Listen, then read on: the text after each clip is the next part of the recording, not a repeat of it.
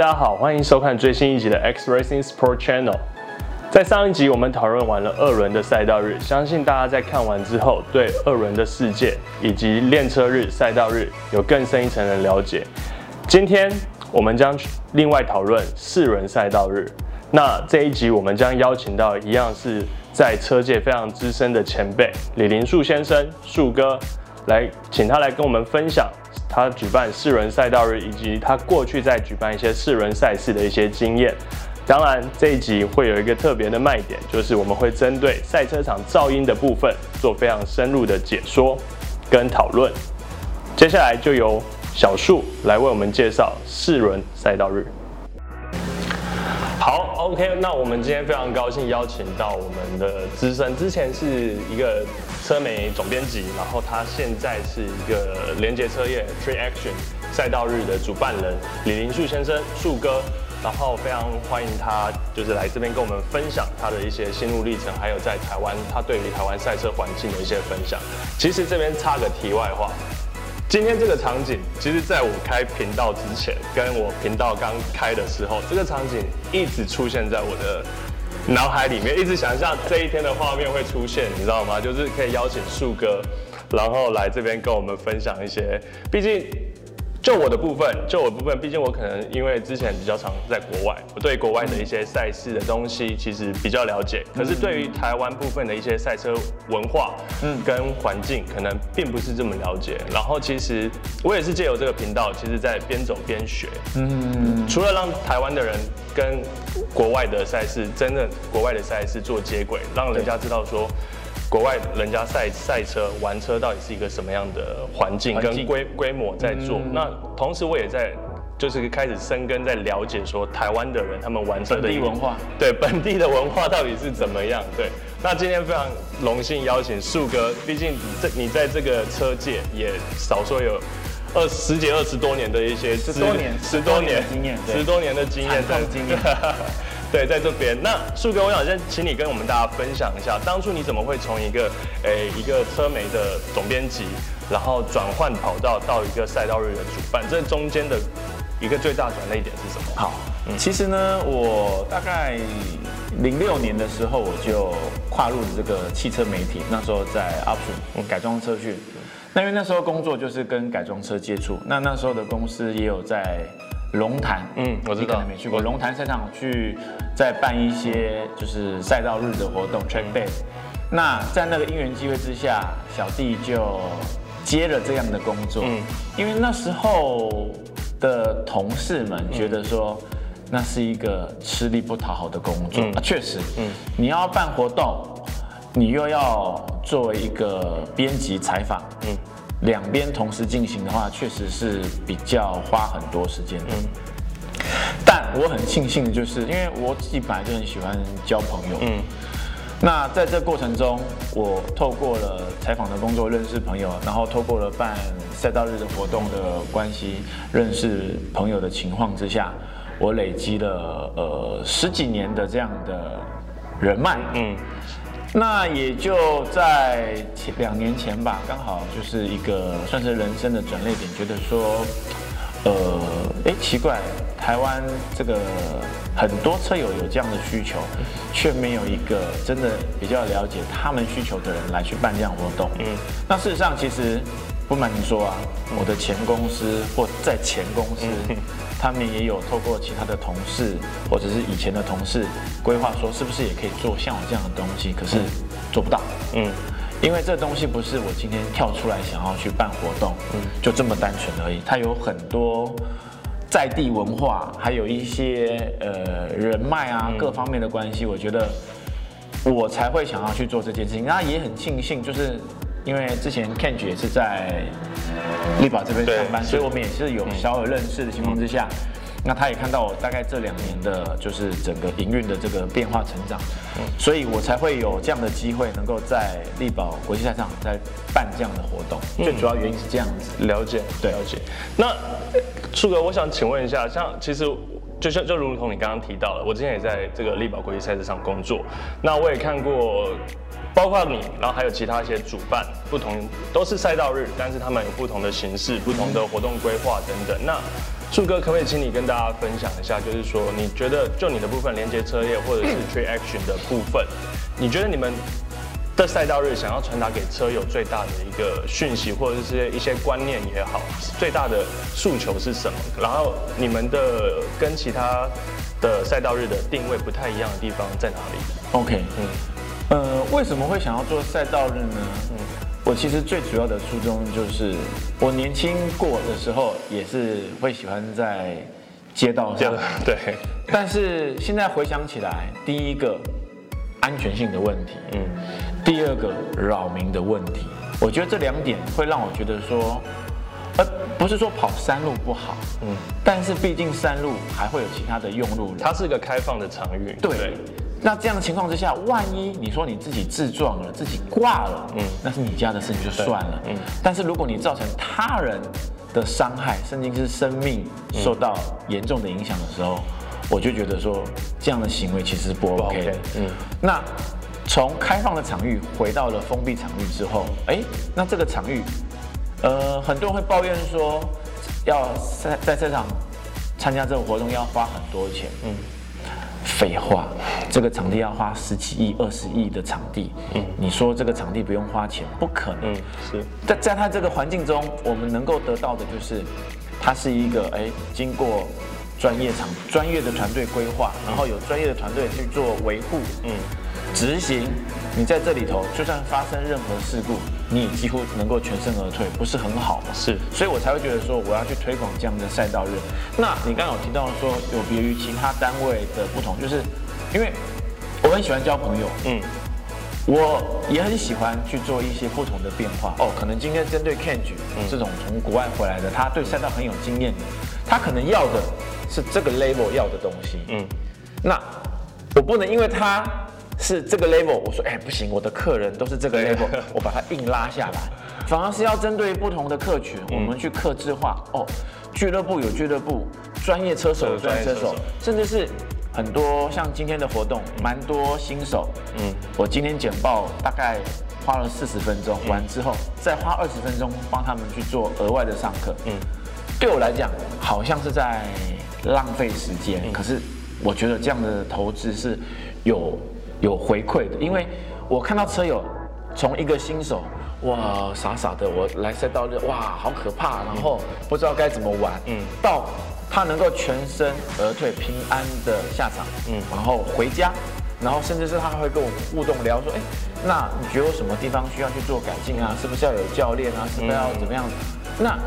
我看到一个人来，一个陌生的车友来参加我活动完之后，我能够给他的这个。正确的知识、观念，甚至一些资源能够导进去，让他对于这样的产业有兴趣，他才会持续跑啊。你在国外很清楚，是国外跑这个 track day，嗯，跟吃饭一样，很稀松平常。但是在台湾，你应该感受到，来到这边好像是一个，会有一个好像有个门槛在那边。对你，你跨进来，哇，好好觉得好难，好高，好远。可事实上。其实是不用的。嗯，我们是我我其实一直想要打造是，其实每一个人他都可以来赛道，嗯，去找到他自己想要的点。嗯，你不会灌篮，你也可以打篮球。是，你不会赛车，你也可以来享受在赛道上驾驭的感受。嗯，然后进而去学到。跟安全有关的，是我觉得这还蛮重要的。对，其实其实我觉得，呃，赛道日这个部分啊，像呃，我记得过去两年大概有政府有在推广说平民赛车、全民赛车的这个东西。其实我觉得赛道日真的，也就是为什么我我会这个频道我会特别做这一集赛道日的部分，因为我觉得它真的是，如果你今天想要把赛车运动推广到平民全民化运动的时候，赛赛道日它真的是一个最好的桥梁跟途径，然后让大家去了解。赛道赛车到底是一个什么样的东西？嗯嗯。然后其实包括我之前在这边就是工作的时候，其实，在赛道上你学到的不只是不只是说你的最快单圈或者是怎么样，其实你可以学到的很多，包括包括一些你对车辆性能的掌握。嗯。然后比方说之后是。呃车赛车如果失控打滑的时候，你的反应，嗯，对，这跟这是你平常没办法在道路上甚至高速公路上做出来的事情，但是你在赛道上可以很安全的做出来，去去体验那个状况，模拟那个状况，然后去学习到一些回馈。我觉得这是赛道日它另外一个层面，非是对给可以带给车友的一个东西。对，OK，那如同小叔叔哥你刚刚说，呃，之前。在龙潭最早真的是台湾大概最早了，但是我之前有听过的老前辈，之前还有一个在台北什么河堤旁边，还有那个士林肺河道啊，对对，士林肺河道，对对对对。从过去这些可能树根你都有参与到，包括我，但是我想要问的是，从龙潭赛车场，台湾从龙潭赛车场一路到之前的大鹏湾，那当然大鹏湾因为到二零一九年的时候，因为营运的关系暂停关闭了，对。那到现在的力宝国际赛车场，对，那台湾。这一两年，力宝国际赛车场当然终于出现一个，就我就我自己的观感而言，终于出现一个跟国外在硬体跟国外相比，在硬体设施方面，嗯、还有整个建筑啊，然后赛道的设施等等相关，对，终于到了一个好像国外的水准的那种感觉。但是整个台湾的赛车环境跟赛车文化，你觉得这十几年下来有没有什么转变，或者是说，其实它是停滞不前的，就是光硬体在更新，可是。人文的部分、文化的部分好像没有在动，这样子。我跟大家说明一下，因为你刚刚有提到，其实，在龙潭之前，最早的士林废河道、嗯，蒙地卡罗，甚至是到台南那边，其实有几个历程啊。但那个太早期了，那时候我还小，嗯、所以我其实也是从杂志上翻到 或者听到的。嗯、但龙潭那个时期呢，我我在龙潭那个时期大概有大概六年左右。嗯那我看到就是它相对是一个比较呃微型的场地，对。那相对是很便宜的花费，大概两三千块钱左右的花费，然后就能够去参与这样的活动。但那时候呢，因为应该是场地的关系，因为它的跑道大概就是最长的最长的时候大概一点九，它一直在说，所以那个跑道就是一直弯，一直弯。那对于马力的需求呢，可能不用到三百匹，嗯，就很 OK 了，嗯，所以都是一些比较属于比较先辈的车子，嗯、像 Civic 啊，或者是二零六这种小车，嗯、大车在那边完全不吃香，嗯、哦，那个是早期的。那到了二零一一年、二一二年左右，力宝正式哎，大鹏湾大鹏湾大鹏湾正式开始的时候，也算是一个算是。呃，国际型的场地符合这个 G2 等级的赛道，嗯、那这时候就是有大马力的车子陆陆续续，所以那个时期可以看到，就是有很多超跑，嗯，对，或者是高性能的车出现，嗯，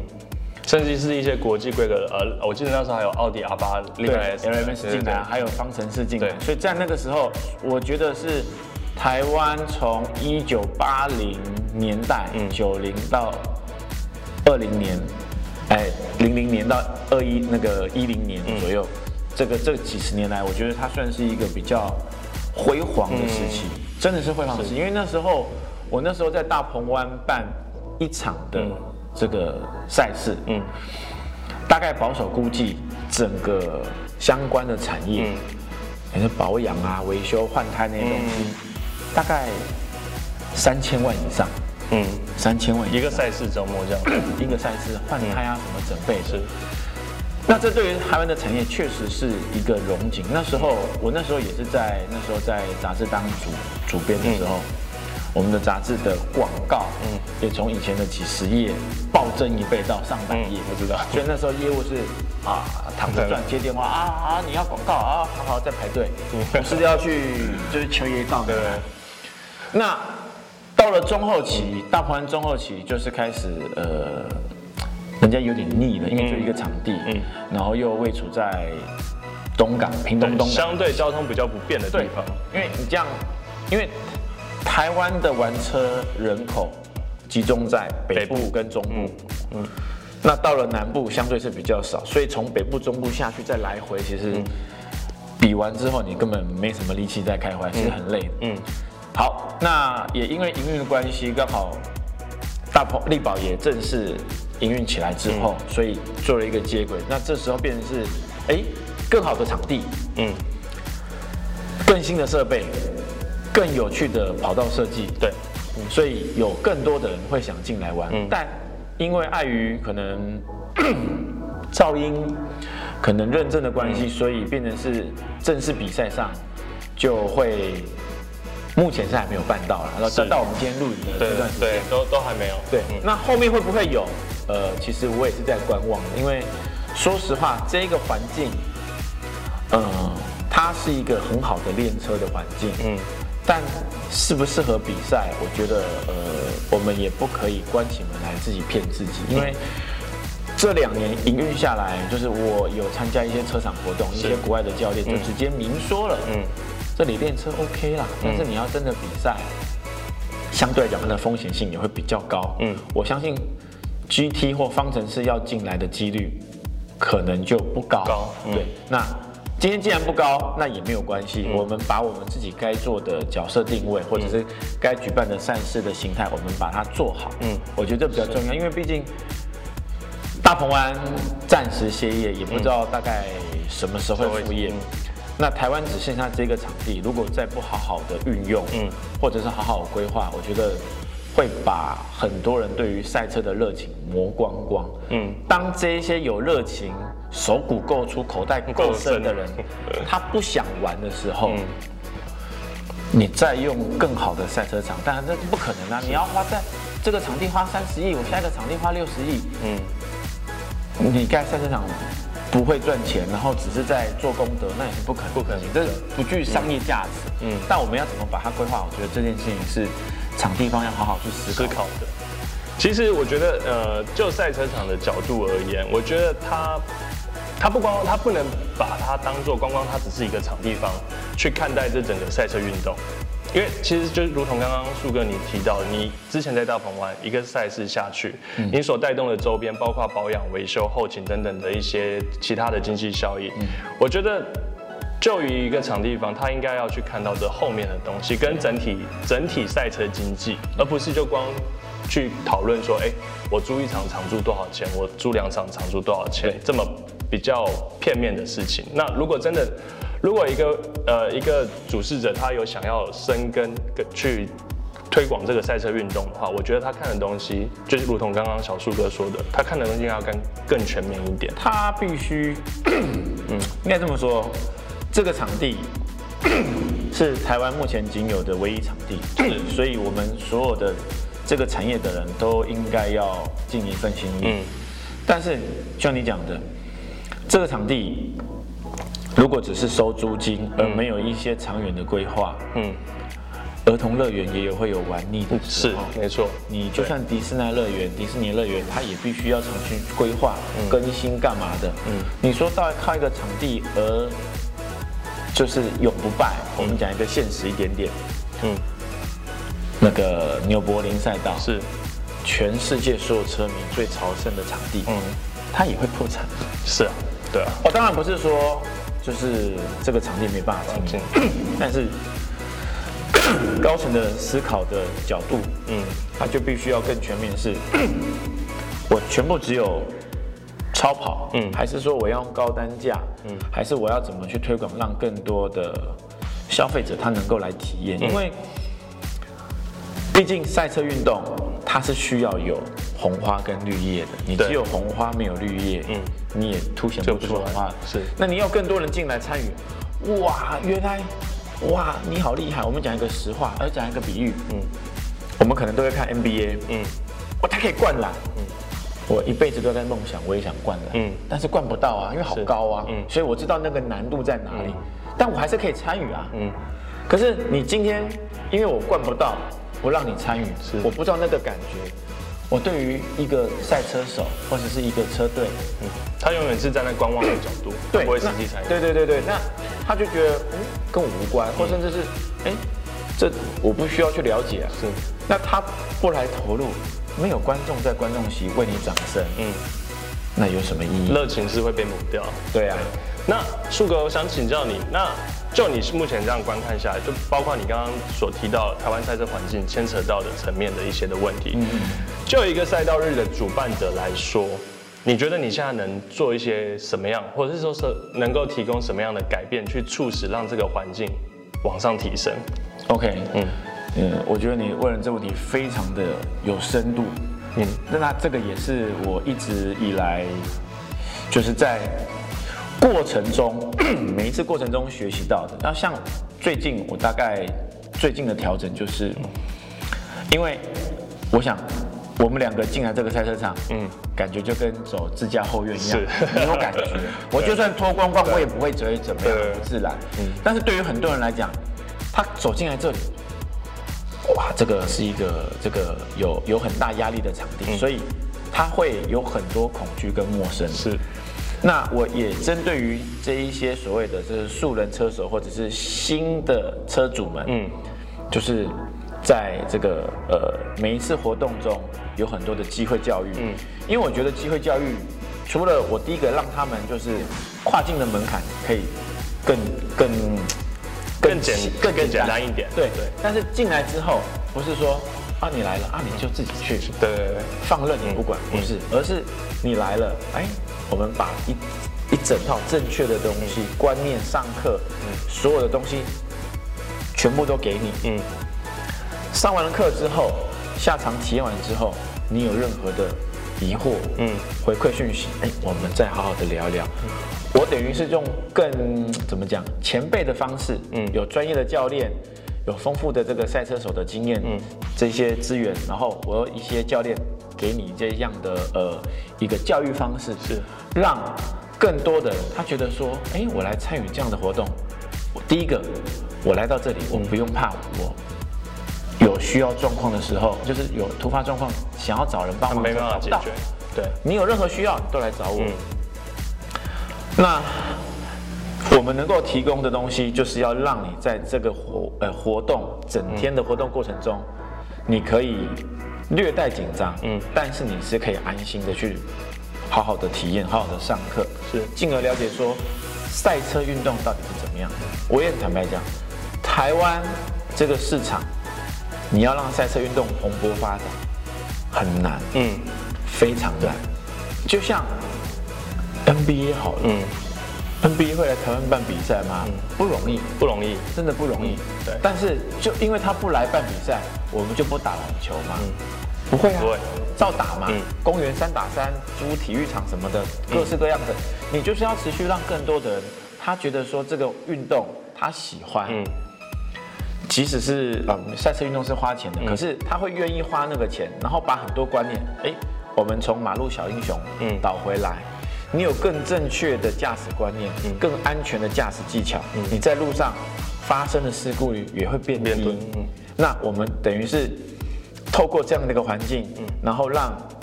有兴趣的男生女生，任何一个喜欢车的人来讲，嗯，就算是你们自己，就是就算是这个赛车场的员工，嗯，都应该要上课，嗯，对，这边的员工不上课，嗯，只做很例行的工作，开门关门 收钱，这要干嘛呢？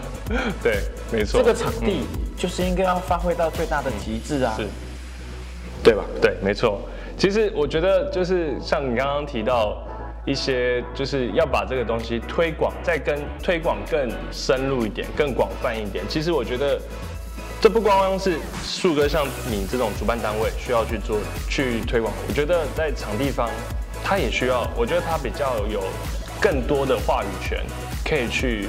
去衡量一些事情，更有 power 啊。对对对，这个价格决定在那边。对对对，他他如果真的想要推广这件事情，那再来再来就是政府方面。我觉得这也是我下一个 要要问树哥的问题。这边在这边有个题外话，就是讲到政府法规的这个部分，跟树哥其实从之前大概也算是不打不相识。我跟他树哥两个人，我们不知道两个人在过去在 P P P Land 上面，我们两个不知道吵过几回，就为了噪音分贝的事情。对，就是，但是这是法规面的问题。那车友有车友的需求。那我场地方我有场地方的规定，对对对，那就是在这边僵持不下。可是这个东西未来势必不管今天力宝未来要办什么样的赛事，嗯嗯，包括 TCR 它的分贝限制是一百一十五分贝，甚至如果你要办到 Formula，它的分贝数可能是到一百二十、一百二十五分贝。那这个东西，场地方跟政府你要怎么去妥协这件事情.或者是说主办单位跟场地方还有政府。在共同推广赛车运动上面，树哥，你觉得他们你们之间能达到一个什么样的平衡点？OK，好，我来先回答关于这个噪音的问题，因为其实确实场地方有它的困难点。我觉得这个，呃，当我完全了解之后，其实我是站在场地方，因为噪音这件事情呢，其实回过头来，我刚刚有提到，如果我们把这一些就是改得乱七八糟的车，噪音乱七八糟大到不行的，你把它放到一般街道上去，其实会扰民。嗯。小弟年轻不懂事，还没有驾照的时候，每每个周末去那个兜风的时候，嗯，都很喜欢把车子就是呃开到警察局门口去跟这个警察大人打声招呼，差不多时间出来了，然后就开始玩。那那种疯狂的岁月呢，嗯，现在回想有点不太好了，就也不希望大家这样做。对，那回过头来，现在变成是嗯。我可能在自己家里头，就是哎安静的时候啊，突然有那种很吵的车过去，嗯，其实这是扰民。好，街道你会觉得扰民，赛车场很多人觉得说，赛车场就是赛车场，就不应该有噪音限制，什么什么讲一堆的东西。没有啊，国外也是有规范啊，国外有规范，然后你在那边鬼扯说啊，就是什么这个什么谁在雕什么的，没有雕，嗯，因为实际说实话。噪音越大，不见得噪音越大，不见得等于是性的。嗯，这个必须要很清楚的界定。好，这第一个。再来，政府跟主办单位还有场地方怎么去做协调？主办单位呢，最简单，其实就是配合场地方。嗯，因为场地方能不能够存活下来，能不能够持续持续营运，噪音至少在这里是一个很重要的问题。是。我可以不配合你啊，嗯、然后我们甚至吵架打架，然后呢，嗯，那如果只是我们两个人私人的事情啊，那就算了，嗯，但这个会牵扯到是在地的居民，甚至是影响到相关的局处单位、政府单位，嗯，回过头来再来压场地，嗯、场地方也倒霉，是，那这个问题，主办单位有他的义务，嗯，协助。场地去把噪音控制下来，可是呢，这个政府单位能够做的是什么？我我现在看到的啦，啊，大概就是按照本宣科，按你们该做什么做什么。可是这有一个问题，我看过力保的环评计划书。嗯，对，关关于力保环评计划书这个，其实它不是什么机密资料，各位可以上台中市环保局的网站，然后上面都有公开文件，大家可以去参考。对，啊，那个档案呢，大概。一千八百多页，嗯，小弟呢看了两遍，啊，真的跟噪音有关，大概只有十页而已。嗯，可是现在真正的问题就在噪音。噪音呢，这两年下来，从一开始无限制的噪音，到现在有限制噪音，确实周边的居民是有感受到有差异性，嗯，但还是有一点点吵。可是我觉得这个是有机会可以克服，因为现在开始。呃，至少我现在在办活动中，呃，造成这个台中市环保局的朋友困扰，这个比例已经下降了，已经对，嗯，已经没有没有造成场地方或者是环保局的困扰。嗯、但是你说政府单位能不能够给什么支持？其实你要呃比照国外，哎，什么时间点的时候办这个活动，然后。给予这个场地方一些噪音的容忍值提升，嗯，那也让这个居民可能在于水电减免啊，或是什么之类的方式补助，嗯、因为噪音毕竟确实是会造成他人的困扰，嗯，那政策上如果能够辅助，是，我觉得是，呃，最好的结果，嗯、但往往这个最好的结果也是做不到的，是，也就是因为做不到，你也不是官，我也不是官。嗯所以，我们不太可能要求到上面的人做到这样的情况之下，我就只能退而求其次，先从车主、车这些这些车友们的自律行为开始做起。平均现在办一次活动，真正超标的比例大概在十趴左右。嗯，没错，十趴左右。从以前一百趴到十趴，我们已经做了很大。我们。曾经验过呢，二十台车过来，大概十八台车没有过，十八台车被我赶回去了。那你们也有压力，然后车主也不爽，所以这个问题呢，其实经过这一段时间之后，反而噪音超标的比例变低哦。像刚刚的活动哦，就有一台车特别吵，嗯，其他人一听那台车等下不要让它下去了。哎、嗯，大家有个共识，大家有自律了，对，这是这是好事。嗯，嗯，那我们怎么去做到让至少呃办活动的时候不要造成居民的困扰，这是重点。嗯、不过这个问题也变成是说，因为很多资讯并没有透明，那也有人说啊，那个到时候比赛的时候会不会有噪音全开放的规范？哎、嗯，也对啊。那最近力宝。国际赛场要举办这个大开幕，是，所以我大概这辈子第一次看到规则书没有噪音限制，规则书没有，对，啊，很多人打电话问我说，哎，没有限制，那我的立场是因为我知道，呃，场地方有场地方的为难之处，所以我会用朋友的角度去跟这些车友建议，嗯，但是这个只是口头或者是说友情上的这个。相挺，嗯，你实际上的规范，我们玩赛车都知道。我所有的东西就照 paper，所有就照这个规则走。规则有写，我就一定要照着它。嗯，规则没有，我要飞天遁地，那是我的事情啊。嗯，这些东西你不去做明确规范，开始的时候，嗯，当这些居民听到，哇，原来赛车是这样子巨大的声量的时候，嗯，那他们的感受如何？是，那我们好不容易，嗯，这个噪音弄了那么久，嗯。那不就等于是前功尽弃了？是，我觉得，嗯，就如同刚刚树哥讲的三个层面，三个层面的事情。首先，我先说公信力这件事情，就是赛车运动，不管是所有 F1、MotoGP 或者是 WEC。这个赛事之所以它有公信力在，所有车队车手愿意去服从裁判长或者是大会所颁发的指令，是因为它的规则详细的规范每一个要件。很明确，很明确，就是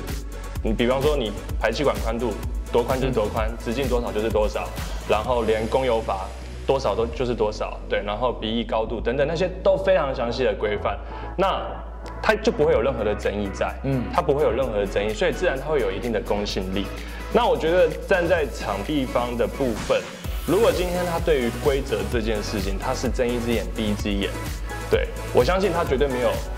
任何的公信力立场站出去跟居民说，我有严格要求我的，嗯，我的主办方或者是说我的我的客户，他绝对没有立场要求，就是说说出这句话，因为他本身他定出来的东西，他没有公信力可言。嗯，对。那再来，我觉得提到政府这方面，其实政府。当然，你想要推推行推广赛车运动，你有没有心想要解决这件事情？如果他今天有心想要解决这个问题，推广这个运动，解决噪音的问题，解解决道路安全的等等相关问题的话，其实我觉得场地方跟甚至主办单位是最好的合作搭档和合作对合作方式。嗯，对，你们可以就你们的一些举办经验。转达场地方，场地方也可以就他们，不管今天是车商活动，或者是赛道日，甚至是赛事活动，他们截取到的经验，告诉政府说，噪音的管制应该去怎么做，怎么去要求，然后它比较可以达到一个平衡点。对对，那其实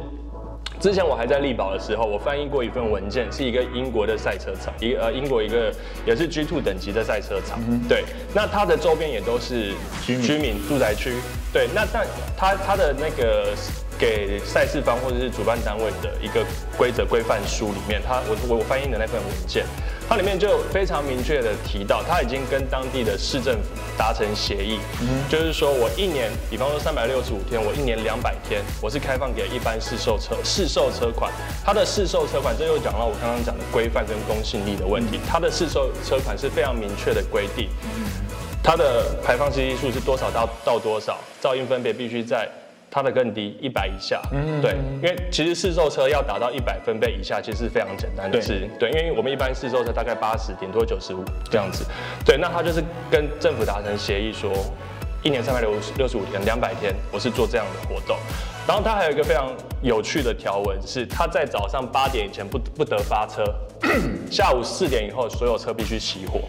对，这是在它两百天的规范里面，然后再来，另外它有二十天是开放给改装车。那它所谓改装车一样非常明确的规范，改装的范围在哪里？然后，但是它一样有噪音限制，就是一百零五一百零五分贝以内。对，等等的。然后它一样非常限呃规定非常严格，在早上八点以前不得发车，嗯、场域内不得有发动的引擎存在。嗯、那下午四点过后必须熄火，嗯、这样子。然后我觉得，当你今天政府愿意去做到这样的东西，然后场地方也愿意配合到这样的程度之后，我相信周边居民站在就如同我们刚刚说的整体经济效益而言，我相信大部分的民众是会愿意去接受说。去发展这个运动，然后达到一个这样子的妥协，我觉得这是未来台湾赛车运动，不管场地方也好，或者是政府单位也好，他们必须要去正视以及思考的课题。对，因为回过头来，你刚刚讲的，嗯，这东西台湾其实是一个很有趣的一个产业链。嗯，我刚刚在楼下遇到那个清大的这个电动车的这个科系。嗯。嗯那台湾其实，在发展一些车辆的东西，其实我们有蛮好的产品、技术、零件等等的，这个产业其实 OK，可是却没有一个好的环境，让这样的产业能够扶持它。你像日本也好，泰国也好，哇，他们这个活动其实弄得很蓬勃，让很多产业愿意去做。那这件事情其实刚刚讲到排气管，嗯，很多人会觉得说排气管大声，嗯，等于性能，嗯。那个可能是三十年前的迷思了，现在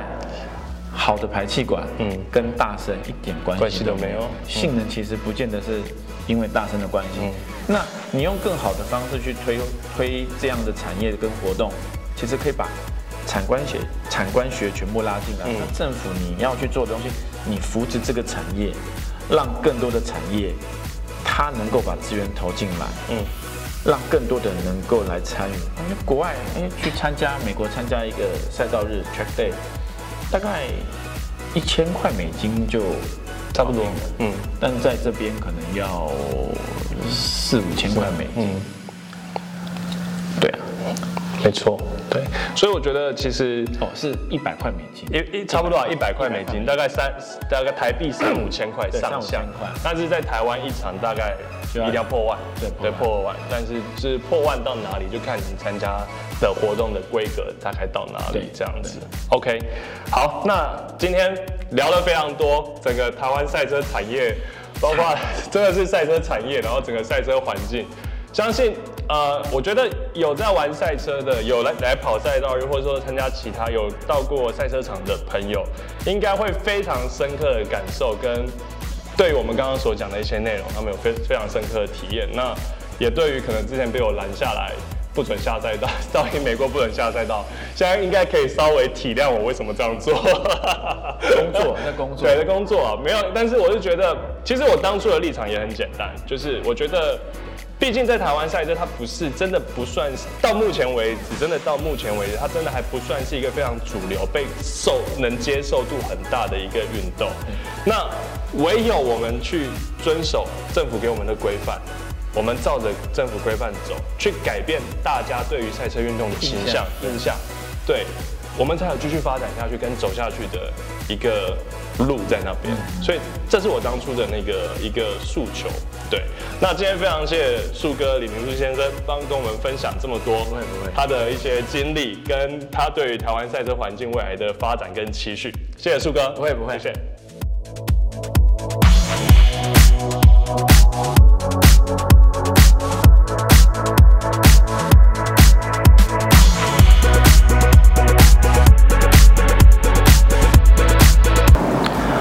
OK，在看完李林树先生非常精彩的专访之后，不知道你对台湾赛车运动以及整个赛车环境、四轮赛道日有没有更深一层的了解？当然，在专访当中所提到很多台湾赛车环境所面临到的一些问题跟窘境，这些都是在台湾目前参与所有赛车运动的参与者都必须面临到的一些挑战。未来 X Racing Sport Channel 也将会继续针对台湾赛车环境做相关的。特辑以及专访，让更多人了解台湾赛车运动这些辛苦的工作者们所面临到的难题以及改变。别忘了追踪我们的频道 X Racing Sport Channel，以及追踪我们的脸书以及 IG，我们都会有最新的讯息以及最新的预告告诉你们。